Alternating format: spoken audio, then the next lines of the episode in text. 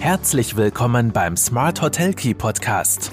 Von den Besten lernen, Akzente setzen und in die Umsetzung kommen. Smart Hotel Key und du hast immer den richtigen Schlüssel in der Hand. Hallo und herzlich willkommen bei Smart Hotel Key, dem Podcast für erfolgreiches Hotelmanagement. Mein Name ist Marco Riederer und heute geht es um die vier wichtigsten Steuerungselemente im Revenue Management.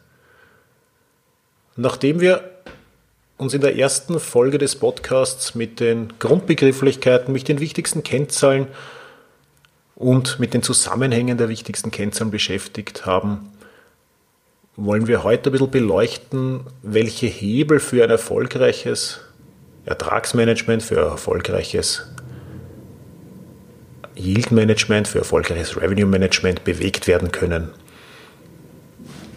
Was feststeht ist, dass kein anderer Hebel, also weder Auslastungssteigerung noch Kostensenkung, die Profitabilität des Hotels auch nur annähernd so stark beeinflusst wie das Pricing.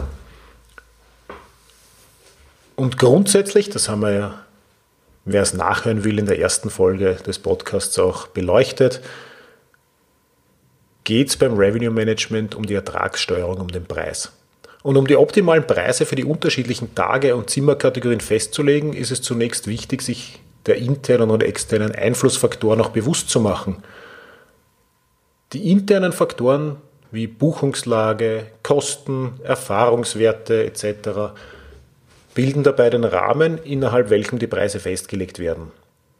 Die Preise selbst dürfen dabei einerseits nicht unter die Kostengrenze die Preisuntergrenze, die langfristige Preisuntergrenze fallen und andererseits auch nicht so hoch werden, dass niemand mehr bereit ist, den angebotenen Preis für das jeweilige Zimmer zu bezahlen.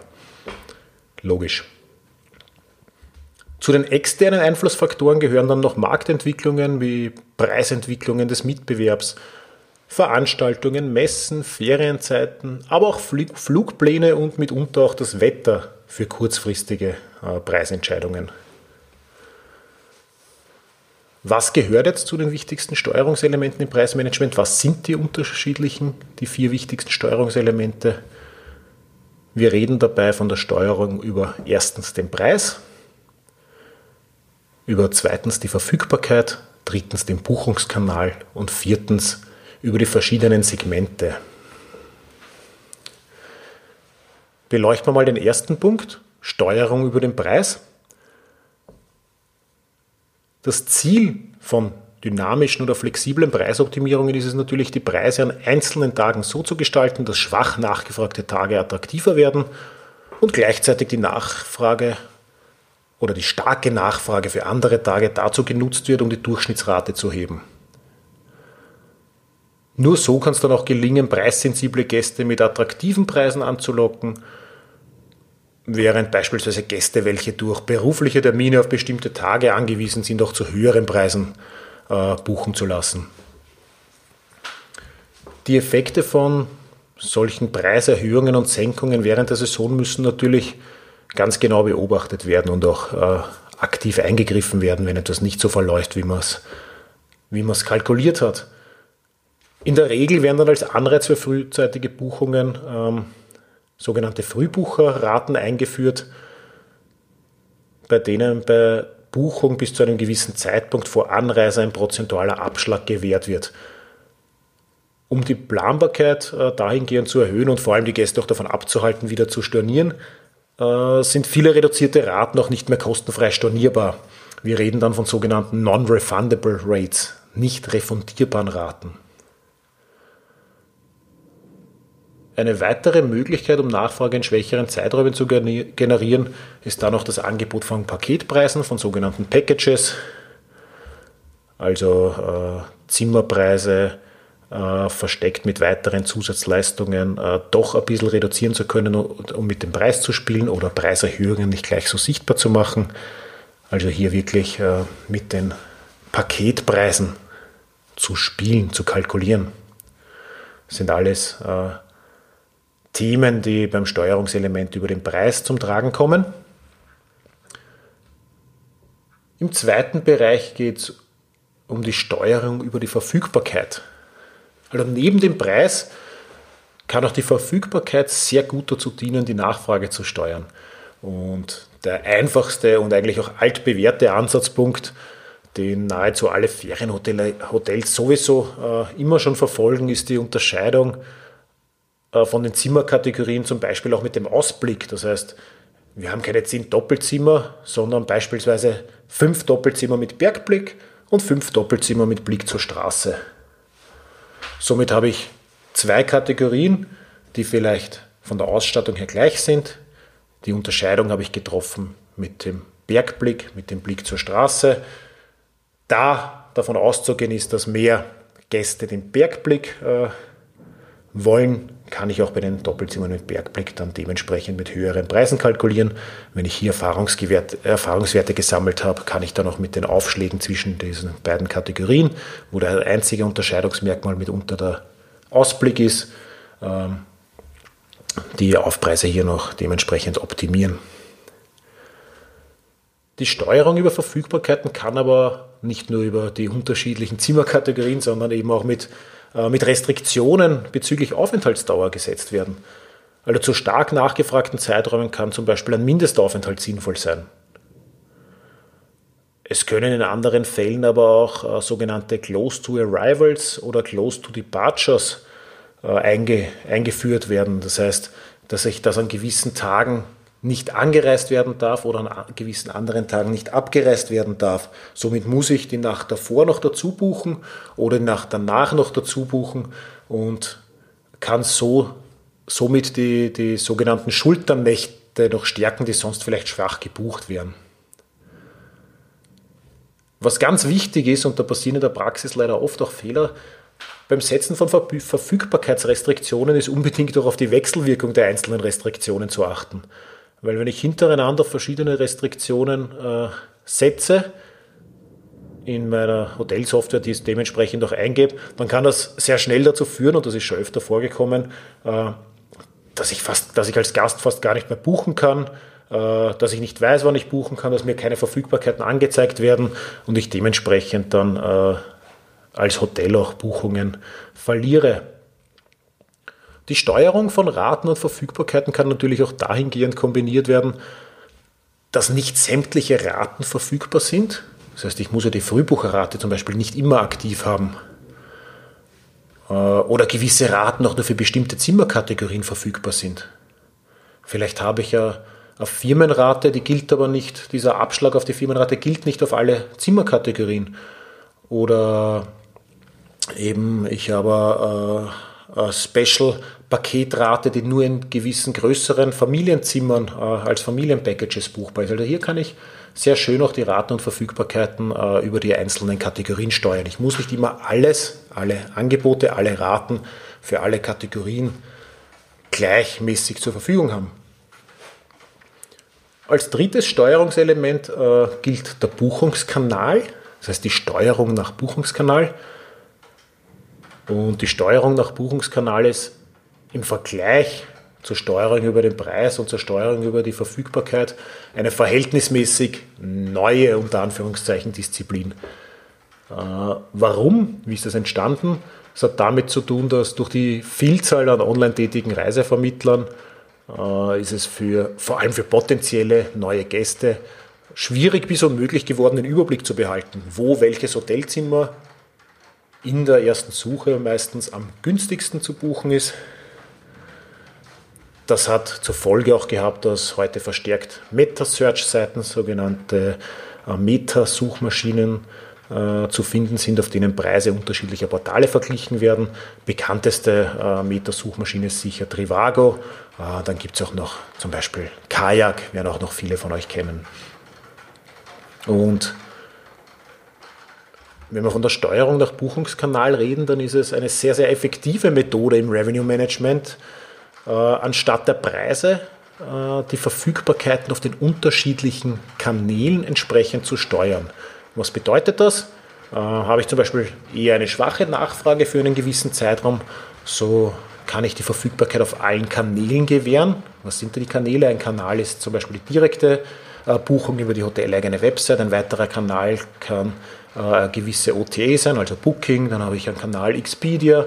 Dann habe ich vielleicht einen äh, Kanal äh, über gewisse Reiseportale.